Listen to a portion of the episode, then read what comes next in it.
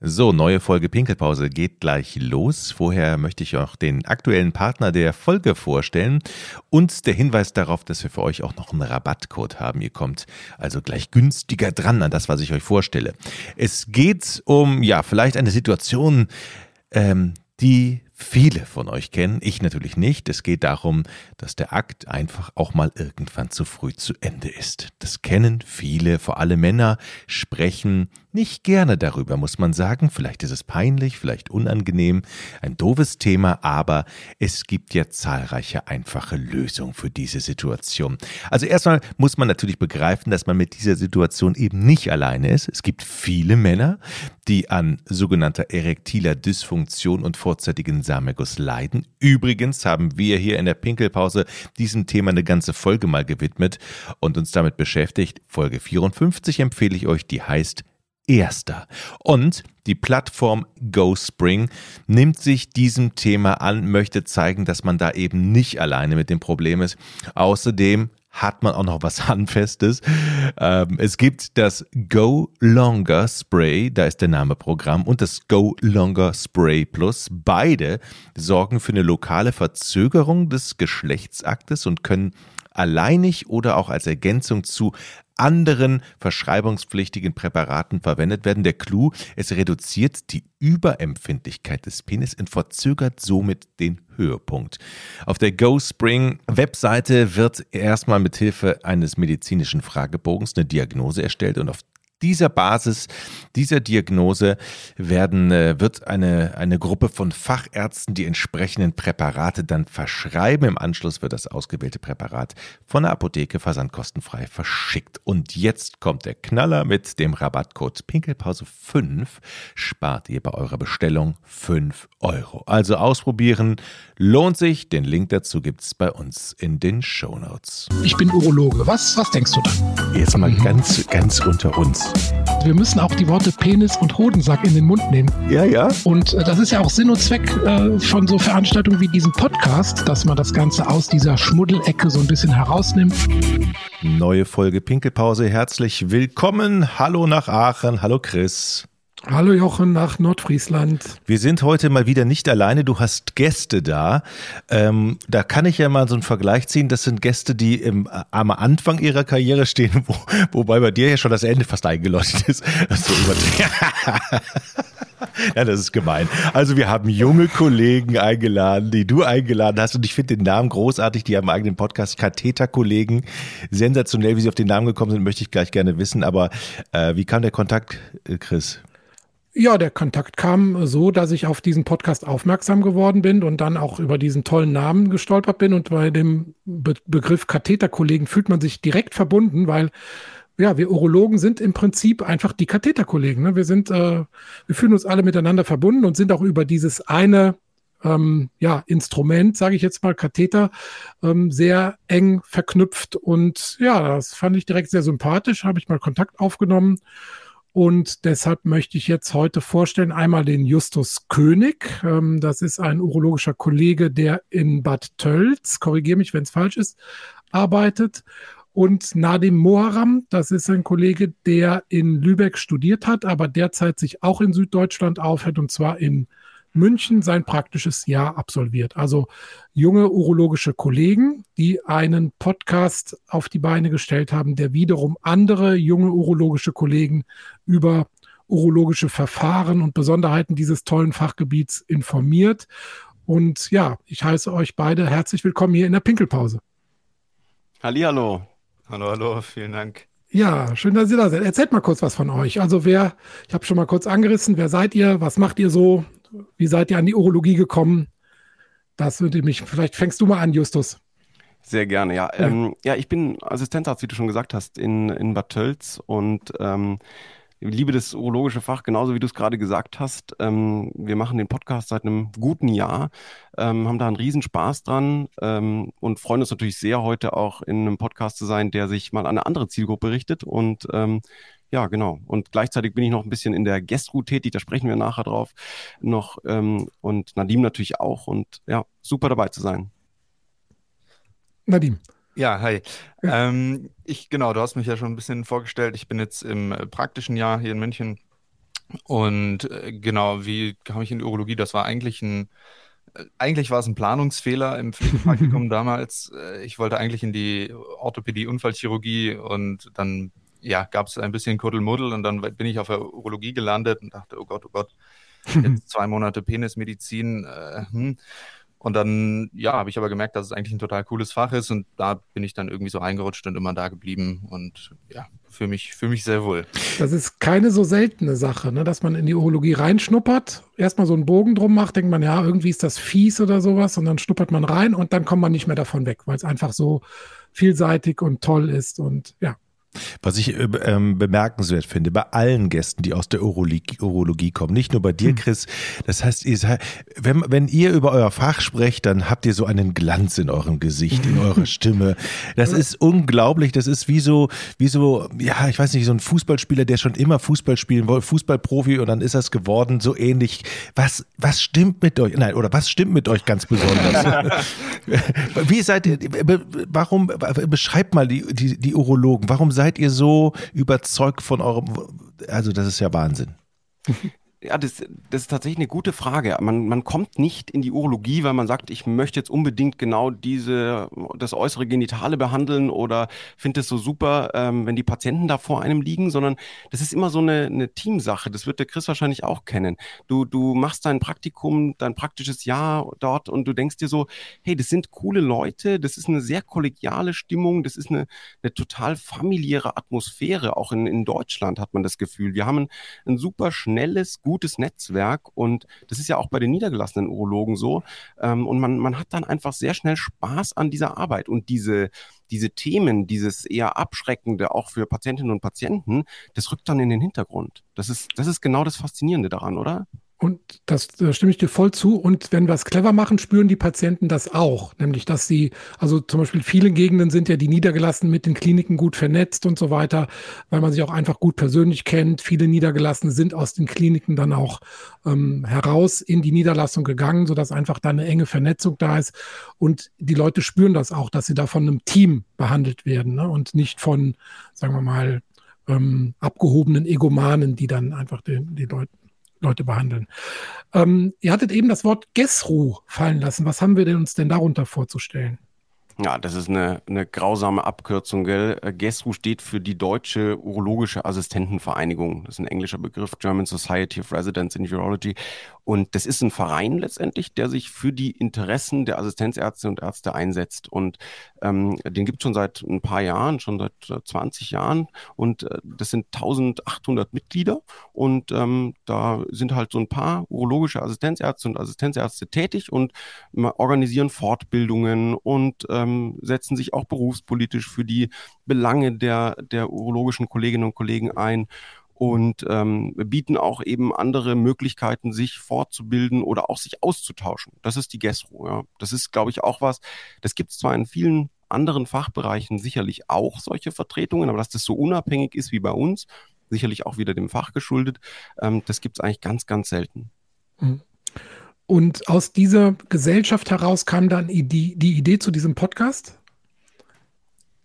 Ja, dann äh, sage ich mal was dazu. Also die Idee kam von Justus tatsächlich. Ich war 2019 das erste Mal bei so einem aktiven Treffen mit dabei. Da hat mich mein äh, Betreuer von der Doktorarbeit hingeschickt tatsächlich. Und dann waren wir da den ganzen Tag irgendwie am Besprechen von irgendwelchen Themen und irgendwann sagt Justus, ey, ruft durch den ganzen Raum aus der, von einer Ecke in die andere, ey, ich mag deine Stimme, lass mal einen Podcast zusammen machen.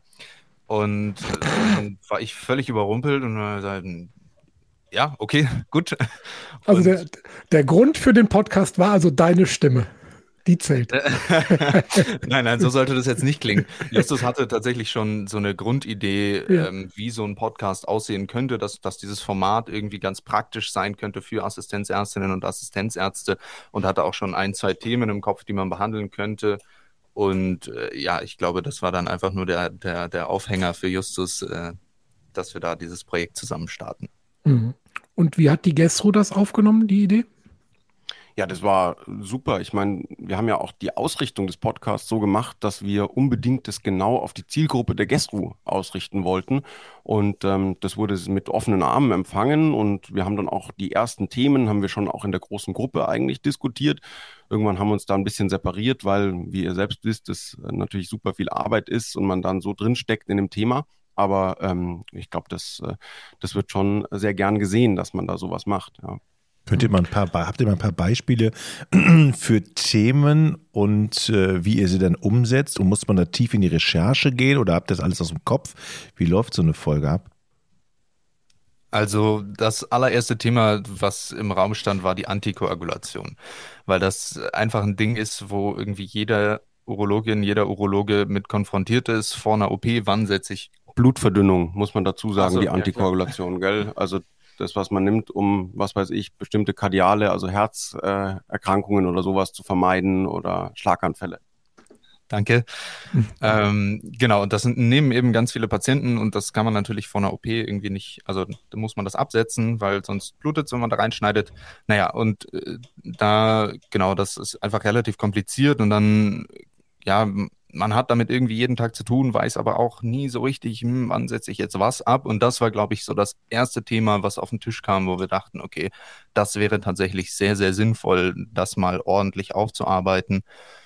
Es wurde dann letztlich unser drittes Thema, aber erst, ähm, weil uns Corona zuvor kam. Als dann im März ging das ja richtig los in Deutschland letztes Jahr und dann wurden Urologen in der ja, Covid-Patientenversorgung irgendwie eingesetzt. Und dann haben wir gesagt, so jetzt komm, jetzt oder nie. Äh, und haben dann mit diesem Thema begonnen äh, und haben dann genau versucht, ja, das so ein bisschen vorneweg zu strukturieren, welche Punkte jetzt für Urologinnen und Urologen irgendwie relevant sind äh, in diesem Thema und haben uns da zwei Experten zu eingeladen, genau, und haben dann versucht, mal so ein Interview zu führen. Hm. Das äh, finde ich ja immer spannend, wenn ich mich jetzt in so einen Patienten reinversetze, dann frage ich mich natürlich, okay, wo hat der Doktor so sein Wissen und sein, sein Können her? Und ähm, wenn man jetzt mal so auf einen klassischen Kongress geht, dann wird halt, ähm, werden halt Therapien in ihrer Wirksamkeit mit äh, vielen Prozentzahlen ähm, gezeigt. Aber die ganz praktische Umsetzung dieser Therapie im klinischen Alltag, die wird ja auf dem Kongress nicht, ähm, sagen wir mal, oder allenfalls in Workshops ähm, gezeigt. Und meistens lernt man das dann in seiner Klinik. Und ähm, vielleicht kann ich das mal so aus meiner hm, Vergangenheit berichten. So die, die wichtigen Sachen, die hat man eigentlich mit den Kollegen auf dem Kongress an der Bar besprochen, dann abends oder so. Ne? Wo dann wurden die Ver Kontakte geknüpft und da wurden auch gesagt, so, wie macht ihr das denn eigentlich? Und da hat man manchmal so die entscheidenden wichtigen Hinweise so bekommen, die man dann auch äh, ab dem Montag danach schon direkt in seinen äh, Alltag wieder umgesetzt hat.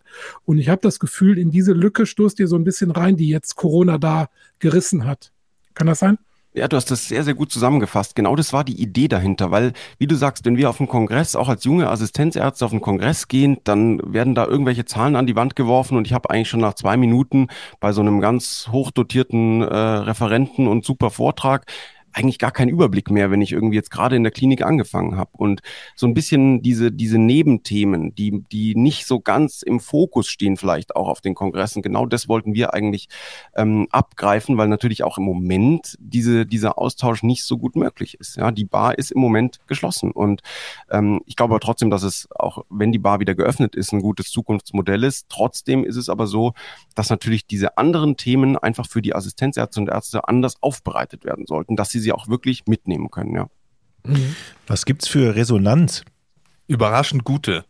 Ähm, wir sind ja so ein bisschen ins, ins Blaue damit reingestartet. Wir wussten ja überhaupt nicht, wie das aufgenommen wird, aber tatsächlich, also wir bekommen eigentlich nach jeder Folge irgendwie ähm, total gutes Feedback. Ey, ja, ähm, total gute Folge, habe ich mich eh immer schon gefragt oder ähm, ja, also das ist echt durchweg sehr, sehr schönes ähm, Feedback aus, äh, auch aus Ecken, wo man es gar nicht so erwartet. Ähm, also tatsächlich haben wir mal eine Oberärztin angefragt für eine Folge und dann war sie total begeistert und sagte, ja, ja, total cool, absolut gerne. Unsere Assistenzärzte hören euch äh, sowieso schon alle. Das war für uns natürlich irgendwie Wahnsinn. Ja, ich finde das tatsächlich auch so, wie wir früher im Studium hat man halt, ähm, sagen wir mal, von Semester zu Semester die Skripte weitergegeben, die die einen Studenten für die anderen erstellt haben. Und ich glaube, so wird heute halt irgendwie Wissen weitergegeben von Assistenzarzt zu Assistenzarzt. Ich finde das Konzept auch super.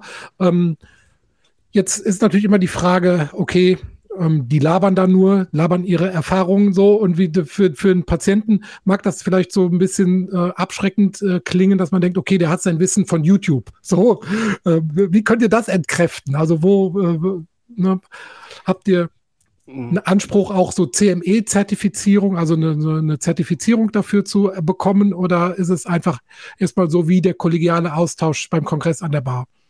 Ja, ich meine, man muss natürlich sagen, wir, wir erleben ja in der, in der Klinik super viele Situationen. Wir lernen ja eigentlich jeden Tag. Das muss man auch klar sagen. Ja, das ist ja wie in jedem anderen Beruf auch, dass wir nicht in der Klinik starten und sagen, jetzt, ich weiß schon alles. Und deswegen ist natürlich der, der Austausch beziehungsweise die Aufarbeitung der Themen auf eine andere Art, glaube ich, ein ganz wichtiger Punkt. Und dieses CME ähm, bedeutet ja irgendwie, dass es eine zertifizierte Fortbildung ist.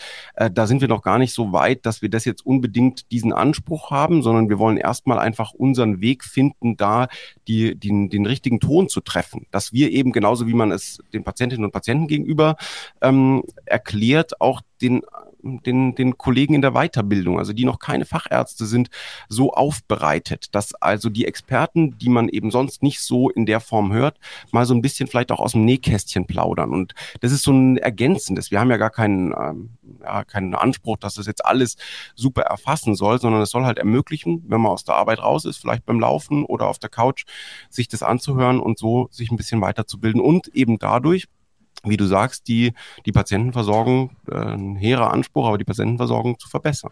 Nun hätte man das Ganze auch runterschreiben können und ein PDF verschicken können. Was bietet euch der Podcast, was absolut vorteilhaft ist? Weil ich meine natürlich, und das merken wir ja auch mit unserem Podcast, Audio bleibt im Ohr. Man hört gerne zu, man kann sich dann aussuchen, wann man zuhört. Was war die bewusste Entscheidung, wo ihr gesagt habt, alles klar, das muss natürlich in den Podcast rein? Jetzt guckt Justus so erwartungsvoll, jetzt muss ich darauf antworten. Mhm. Ähm, ich denke, dass wir, also wir schreiben im Vorhinein immer ein Skript so ein bisschen, wo die wichtigsten äh, ja, Eckpunkte für die Folge irgendwie drin sind und besprechen das auch vorher immer so ein bisschen mit den Expertinnen und Experten. Aber ich denke, was uns der Podcast äh, bietet, ist einfach die direkte Nachfrage. Also es ist im Prinzip wirklich einfach ein entspanntes Gespräch mit Leuten, die wahnsinnig gut über diese Themen Bescheid wissen. Und wenn man jetzt einen festen Fragenkatalog verschickt und, und sich die Antworten von den Expertinnen und Experten dann holt und das niederschreibt, dann ist das sehr statisch. Und mhm. ähm, so haben wir natürlich immer die Möglichkeit, da sofort nachzufragen. Ähm, und ja, ein Podcast, ich, das, das wissen wir alle, das kann man einfach immer hören. Das ist einfach immer verfügbar. Ähm, man kann das ja beim Staubsaugen beim Laufen oder einfach beim Chillen auf der Couch irgendwie anmachen und muss nicht aktiv was in die Hand nehmen und das lesen. Das ist einfach ein sehr schönes Medium. Und die Antworten werden wahrscheinlich auch ein bisschen natürlicher, ne? wenn ihr direkt mit denen sprecht. Absolut. Also ähm, so wir, wir versuchen immer so das Setting so herzustellen, dass es, dass es entspannt ist, dass es nicht klingt wie ein Vortrag oder wie eine, wie eine Vorlesung, ähm, was auch schon vorgekommen ist. Aber genau, das ist uns einfach sehr, sehr wichtig, dass es, dass es wie ein entspanntes Gespräch wirkt, ja. Hm. Was mir auch aufgefallen ist, sie gibt so ganz konkrete praktische Tipps. Also zum Beispiel, hm, wenn ein Patient jetzt in die Ambulanz kommt und ähm, wird dann mit einem mit einem Assistenzarzt im ersten, zweiten Ausbildungsjahr konfrontiert, ähm, muss er sich ja erstmal, sagen wir, muss er Vertrauen schöpfen und ähm, das vermittelt ihr halt, weil ihr wirklich auch diesen äh, jungen ähm, Urologen dann ähm, so, eine, so ganz praktische Tipps an die Hand gibt, wie sie halt in diesen Situationen auch ähm, handeln können. Und manchmal wissen auch die jungen Assistenten sogar mehr als die gestandenen Fachärzte. Wenn zum Beispiel, ihr habt so eine Folge gehabt zu Steinen, ja, wenn dann der Oberarzt einfach sagt, Steinprogramm muss laufen, dann weiß der vielleicht gar nicht mehr, was das im Einzelnen bedeutet. Aber der Assistenzarzt weiß dann sehr wohl, welche Infusion zu welcher Zeit mit welchem Mittel dann äh, gegeben werden muss. Oder als ich äh, junger Assistent war, wir haben die Chemotherapie noch in dieser Berner Box selber gemischt. Also das, was heute die Apotheken machen. Und da wusste man natürlich noch ganz genau, da musste man auch höllisch aufpassen, dass genau das auch wirklich da drin ist und zu den richtigen Zeiten gegeben wird. Ähm, also da seid ihr sehr praxisnah und das hat mir sehr gut gefallen bei den Folgen, die ich gehört habe. Wir suchen uns halt die Themen irgendwie so, wie sie uns gerade im klinischen Alltag daherkommen. Das heißt, mhm. Äh, was weiß ich, ich behandle irgendeinen Patienten und denke mir, ach, eigentlich weiß ich da noch gar nicht genug drüber Bescheid, über einen ganz bestimmten Punkt und dann überlegen wir uns, hey, sage ich Nadim, können wir nicht darüber mal eine Folge machen? Oder genauso geht es dem Nadim auch, wenn er irgendwo arbeitet. Das ist, glaube ich, auch ein großer Vorteil, dass wir uns dann einfach selber darum kümmern und es ja, aufarbeiten können. Das spürt man auch, genau. Mhm. Aber es gehört auch Idealismus dazu, ne? denn äh, ihr könnt ja mal, wir, wir machen auch jede Woche einen Podcast, es muss eine Idee da sein, da muss man recherchieren, einen Experten finden, wenn man einen, einen hat, einen Termin gemeinsam finden, die Technik muss funktionieren. Also da gehört auch ein ganz gutes Stück Idealismus dazu. Ähm, da könnt ihr vielleicht auch mal kurz eure Höhen und Tiefen äh, aus diesem Bereich mal kurz referieren. Ja, sehr gerne. Also tatsächlich läuft das bei uns immer so. Wir haben, wir haben ein, also wir arbeiten sehr, sehr viel mit Google-Dokumenten. Also so diese Online-Dokumente, auf die wir beide einfach zugreifen können. Das ist für uns einfach sehr, sehr praktisch. Und dann Justus und ich telefonieren sehr oft. Und äh, in diesen Telefonaten kommen dann meistens diese, diese ja, groben Ideen, dann schreiben wir die da rein und dann überlegen wir, okay, wen könnten wir denn da jetzt als Experten irgendwie für nehmen? Und dann entweder kennt Justus irgendwen oder ich habe mal von irgendwem über irgendeine Ecke gehört, der dazu was weiß. Oder wir fragen äh, so andere Aktive aus der Gastro, hey, habt ihr nicht vielleicht eine Idee, wer da gut geeignet wäre? Und dann finden wir eigentlich relativ zügig mittlerweile unsere Expertinnen und Experten. Und dann wird es so ein bisschen konkreter. Dann arbeitet Justus ähm, häufig als erstes den, den Fragenkatalog aus. Ähm, das heißt, ja, wir versuchen so ein bisschen einfach nur ganz grob zu umreißen, wo wir mit dieser Folge hinwollen. Und dann besprechen wir das und genau. Äh, Im nächsten Schritt werden dann wird dann irgendwie der Termin äh, ausgemacht. Das ist tatsächlich manchmal das, das Schwierigste und das, was am anstrengendsten ist. Ähm, aber man muss auch ganz ehrlich sagen, dass Justus und ich mit diesem Podcast echt ein neues Hobby gefunden haben. Mhm. Also es macht uns wahnsinnig viel Spaß. So, ich freue mich auf jede Folge, die wir zusammen aufnehmen und auch dieser ganze Austausch darüber hinweg. Also ja, ich, ich sehe den Punkt, den du meinst mit dem Idealismus, aber äh, so A, haben wir einfach extrem viel Freude daran und ähm, ja, B, lernen wir einfach auch total viel. So. Jochen, können wir das bestätigen alles? Absolut, absolut. Ich meine, wir haben ja jetzt schon 56 oder 55 Folgen gemacht und es, ähm, es macht immer noch Spaß, ja, und es geht immer noch weiter und man macht halt. Wie in, wie in der Ehe, Jochen. Es wird mit jedem Mal schöner, oder? ja, dann ist wunderbar und dann kommt der und dann kommt ja auch Feedback, dann dann melden sich Hörer und sagen, könnt ihr das oder das war gut. Ich habe noch diese Frage. Es geht einfach immer weiter. Mich würde mal bei euch interessieren, habt ihr denn euch ein Ziel ausgemacht, was ihr erreichen möchtet? Definiert ihr das über eine ja, wahrscheinlich dann nicht über eine Reichweite, sondern wahrscheinlich eher äh, über, über Inhalte, ne? dass alle gut informiert sind. Ne? Ja, das ist ein guter Punkt. Der Nadim fragt mich dann irgendwie, haben wir denn äh, ewig Themen? Ja, und ich sag, ja, wir haben ewig Themen, weil man sich immer irgendwie mit etwas beschäftigen kann. Und unser Ziel ist es eben, dass wir uns auch verbessern. Also das ist, äh, ich meine, Gratulation, 57 Folgen, das ist schon wirklich eine Hausnummer. Äh, das muss man erstmal erreichen. Und auch das jede Woche so aufzuarbeiten, neben einem normal laufenden Job zum Beispiel, das, das ist nicht einfach. Aber unser Ziel ist wirklich, dass wir immer mehr in, wie du auch schon gesagt hast, Jochen, dass man immer mehr in den Kontakt mit den Hörerinnen und Hörern tritt. Ich, ich finde, das ist das, die eigentlich die absolute Essenz, dass uns irgendjemand schreibt und sagt, hey, cooler Podcast, könnt ihr vielleicht nochmal da nachfragen, wie war denn das mit dem Antibiotikum? Kann man das in der Situation auch einsetzen?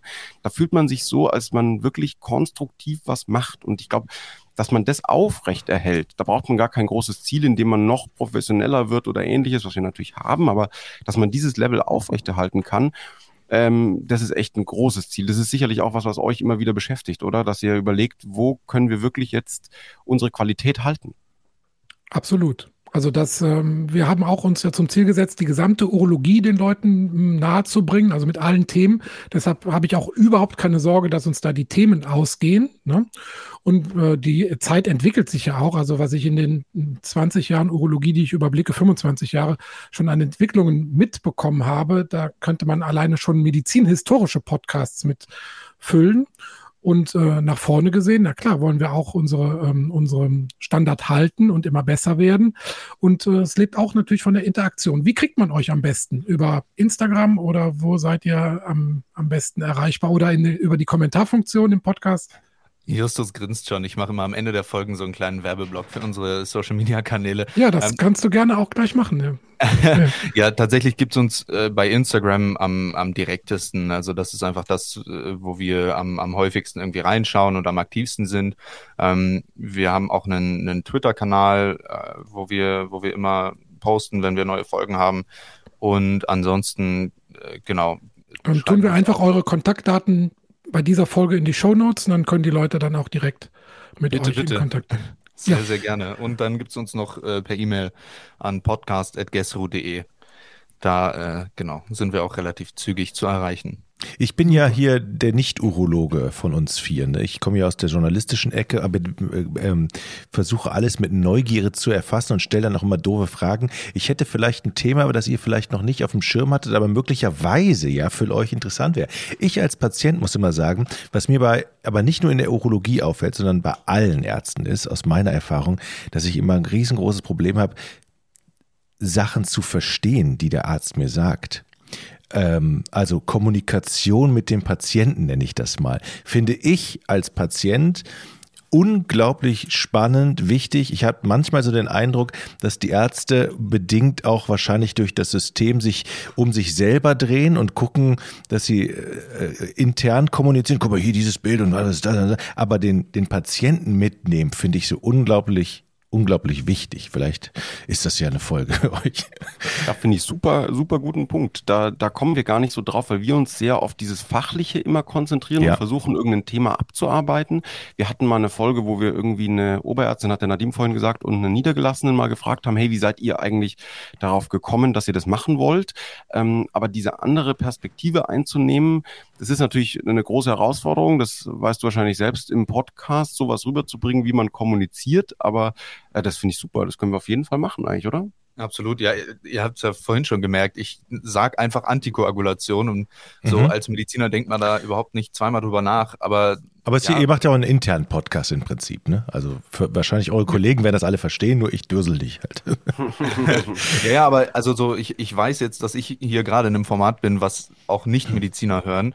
Ähm, und ja, man, man denkt trotzdem einfach nicht, nicht so stark drüber nach, wie man es wahrscheinlich sollte. So, man ist so in seinem ja, fachsimpel irgendwie drin. Ähm, sehr, sehr gute Idee. Ich finde ja auch, ähm, um nochmal so ein, so ein Beispiel zu bringen, um das zu verdeutlichen, das hat jetzt mit der Urologie nichts zu tun, aber äh, da lag man mal im, im, im, Krankenhaus beziehungsweise auf der, auf der, auf der Not, in der Notaufnahme, ne? Also, und das, bis man da weitergeschoben wurde, hat, hat fünf Stunden gedauert, aber es wahrscheinlich hatte auch gar keiner Zeit, einem irgendwas zu sagen, weil da ständig neue Notfälle und dann liegt man aber als Patient da, äh, sag mir doch, sterbe ich, sterbe ich nicht wie geht's denn weiter? So, also alleine eine kleine Kommunikation mit alles gut, wir machen jetzt das, ich bin in 20 Minuten wieder da. Fehlt total, das ist mir noch so ähm, hängen geblieben, aber wahrscheinlich hier so überhaupt gar keine Zeit und da ist totaler Stress. Passt ja, jetzt also nicht zur Urologie, aber doch, passt sehr gut. Also ich zum Beispiel hatte weder im Studium noch in der äh, klinischen Ausbildung irgendwelche Seminare, Fortbildungen zum Thema Kommunikation. Das hat sich hoffentlich heute geändert, ich weiß es nicht. Also bei mir war das tatsächlich noch 0,0. Das wird immer mehr. Der Nadim wird das wahrscheinlich sehr live berichten können, aber wir auch, das ist übrigens tatsächlich ein Punkt, wir haben auch so Workshops, die wir eben von der Assistentenvereinigung ausrichten. Der heißt Social Skills, äh, wo wir wirklich genau diese Themen auch abgreifen wollen. Aber Chris hatte ja im Vorgespräch auch so ein bisschen über diese Praxisalltag erzählt. Ich meine, da ist es vielleicht auch den Patienten gar nicht so klar, was da an Herausforderungen für uns da sind. Auf der anderen Seite ist vielleicht uns auch gar nicht klar, wie es ist, eben da zu sitzen und zu warten und nicht zu wissen, was Sache ist. Ja, das ist, da, da muss echt Aufklärung betrieben werden. Mhm. Gut, ja, ich also, hatte selber mal, achso, Entschuldigung. Nee, bitte. Ich war, äh, Jochen, ich war auch mal in der Situation, ich hatte vor ja, jetzt knapp zwei Jahren äh, auch mal einen kleinen Unfall mit einer Handgelenksverletzung irgendwie und lag dann nachts in der Notaufnahme und mhm. habe auf die Chirurgin gewartet. Und äh, so, ja, man, man liegt dann da und ist auf einmal in einer völlig anderen Situation. Und äh, dann hat mich ein Krankenpfleger dort so beruhigt, äh, mhm. indem er einfach nur gesagt hat, hey, es wird alles gut. Mhm. So, die Chirurgin kommt und es wird alles gut. Und dieser mhm. kleine Satz. Ja, das der, ist, das ist total so verblüffend, dass ja. die Patienten eigentlich gar nicht viel brauchen, sondern schlimmer ist eine drei Stunden Abwesenheit von irgendjemandem, um das mal abzuschließen, ja. Genau, das kann ich also auch aus meiner Sicht bestätigen. Ähm, da ist tatsächlich die, die, Zuwendung an vielen Punkten wichtiger. Leider hat man da nicht mehr so die richtige äh, Zeit zu. Und naja gut, wollen wir da nicht in die Tiefe gehen. Jetzt müssen wir aber, jetzt müssen wir aber noch so ein bisschen über die Zukunft sprechen. Wie über eure Zukunft in der Urologie, der ihr hoffentlich treu bleiben werdet und natürlich auch die Zukunft des Podcasts, weil ihr werdet ja irgendwann auch dann in die Facharztebene, Oberarztschiene abdriften. Und da müsst ihr mal so ein bisschen prognostizieren, was wird aus äh, euch, was wird aus dem Podcast? Habt ihr irgendwie schon, schon Ziele oder lasst ihr das mal so laufen? Fangen wir vielleicht mal mit an. Justus an. Ah, genau. ah, jetzt wollte ich es wegturfen schon. Nein, also nee.